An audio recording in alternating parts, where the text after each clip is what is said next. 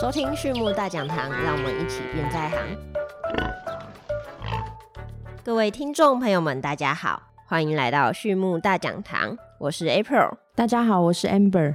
今天我们呢很荣幸邀请到 Amber 来跟我们谈谈影响小猪初乳摄取量的因素，还有对策。那我们今天呢想要请问 Amber 是初乳呢对于小猪的重要性是如何的？以及初乳呢是从何时开始从母猪的身上开始分泌的呢？我们在之前的 podcast 当中啊有提到，产房小猪的死亡率呢，它的高峰会落在大概是出生后的第一周。那早期小猪死亡的因子当中呢，初乳摄取不足其实是最重要的因素之一。初乳呢，它能够提供能量，维持小猪的体温，特别是刚出生的小猪体温比较低。吸取初乳跟保温设备是最急迫的生存方法。初乳呢，也是生长发育所必须的，是小猪的第一道食物。而初乳呢，它能够去提供所谓的 IgG 被动的免疫。所以，当小猪如果遇到病原菌，产生所谓的免疫力，大概是需要十到十四天的时间。所以，小猪出生之后的两周内呢？初乳所提供的免疫力就十分的重要。初乳内呢，也有所谓的生长因子，能够刺激接下来的肠道发育。乳汁的生成分成两个时期，第一个时期呢是怀孕的九十天之后，就怀孕后期。那这个时候乳腺建立是为了分泌乳汁所需的。第二个时期呢是分娩前到分娩后的二十四个小时。所以我们就可以知道初乳对于小猪的重要性有多大。好，那谢谢 Amber 帮我们介绍了初乳对于小猪的重要性，还有母猪从什么时候开始分泌乳汁。那这样子的话，想要另外请教 Amber，就是我们每一头母猪它的初乳产量是不是都能够达到小猪需要的量呢？其实我们都知道，在现场当中啊，要去分析或者是知道母猪的乳汁产量的话，是非常困难的。也因为在这个过程当中呢，其实它在实行上是有困难度的，所以相关的文献其实也不多。那我们有找到一篇文献，它有试算母猪分娩后二十四小时之内初乳的需求量，所谓的公式可以来推算。那他们有提到，就是说，当我们的窝子数在十三头，平均体重在一点四公斤的时候呢，每公斤的体重所需要的初乳是零点一八公斤。那这样乘下来呢，大概是需要三点二五公斤的初乳含量。也就是说，当我们有窝子数十三头的时候呢，母猪它所需要分泌的初乳含量就至少要有三点二五公斤。在这样的条件下，我们会发现呢，通常会有百分之三十五到五十五的母猪，它可能是没有办法达标的。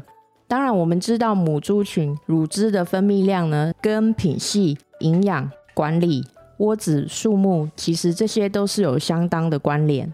好，那谢谢 Amber。所以呢，不一定是每一头母猪都有办法提供所有小猪它们所需要的初乳含量的。那这样子的话，想必就会有小猪没有办法摄取到足够的初乳。那小猪的初乳摄取量跟小猪接下来它们未来生长的表现会有怎样的关系呢？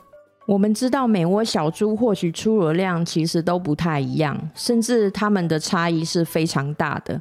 有的小猪呢没喝到初乳，有的小猪却可以去吸吮到七百公克的初乳。那当然，我们这里指的是出生的二十四小时之内。那假设在一种状况之下，就是说母猪的初乳供应量是没有限制的时候，那我们会透过人工品味的方式，让每一头小猪都喝到初乳。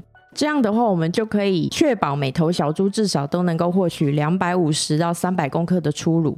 刚刚我们提到，初乳的摄取量跟小猪的死亡率其其实是息息相关的。在二零零四年的文献，我们比较了不同初乳的摄取量对于离乳前的死亡率有什么差异呢？他们发现啊，只吸吮一百五十公克初乳的小猪啊，是没有任何增重的表现。要获取两百五十公克初乳。才会有五十公克的增重。那获取一百到两百公克初乳的小猪呢，它会有三十五 percent 的死亡率。那只有喝一百公克，或者是甚至没有喝到初乳的小猪呢，它们的死亡率其实有高达六十四 percent。所以我们可以知道哦，初乳它的获取量呢，对于死亡率的相关性。那初乳摄取呢，也影响到了血中 IgG 的含量。小猪出生的一日龄之内呢，血中的 IgG 的变化是非常大的。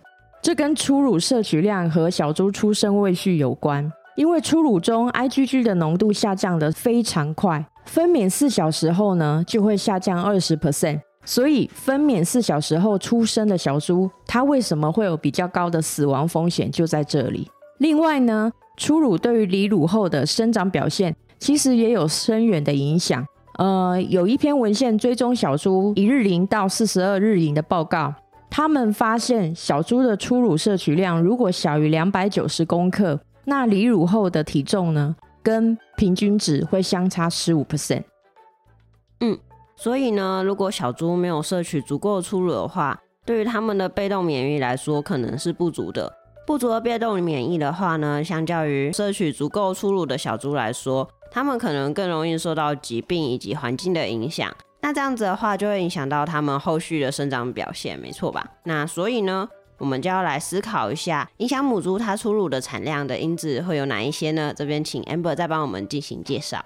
母猪品系间的出乳变异量其实是非常大的，呃，所以我们常常会用小猪的生长表现来去呃评估这头母猪的好坏。那通常呢，初乳的含量呢有一点五到六公升这么大的范围，那平均的话是三点三公升。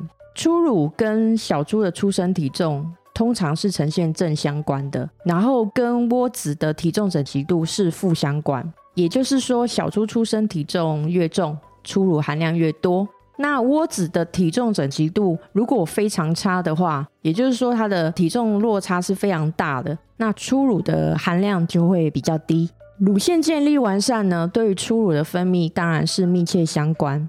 我们也请听众呢，可以去参考我们在母猪乳腺的 podcast，在那一篇当中，我们有详细的去提到所谓的乳腺建立一些相关的资讯。那另外呢，内泌素的调控也会影响到初乳的产量。母猪分娩前后五天，泌乳素上升跟助孕素下降，如果缓慢，这样的话就会去影响到乳产量。也就是说，母猪在分娩前后五天呢。助孕素应该要缓慢的下降，接续着呢是泌乳素，它会开始上升，因为它会帮忙乳汁的分泌。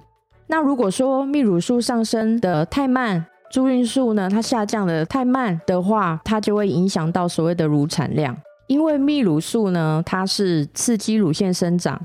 乳腺小泡生长跟泌乳所需的一个非常重要的荷尔蒙。那 IGF one 呢，会刺激乳腺上皮细胞吸收营养，这是有关于内泌素对于呃乳汁的调控的部分。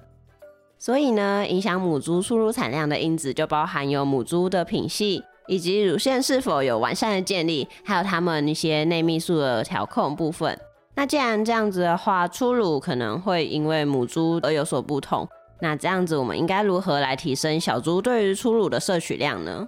在小猪这个部分呢，有两点。第一个就是增加小猪出生的体重跟活力，包括分娩前的管理跟分娩后的照顾，比如说人工的助产、施打催产素、小猪的保温、人工喂饲弱子猪，或者是说这些代乳品的供应，这些都可以去提升小猪的活力。那第二个部分是母猪的营养。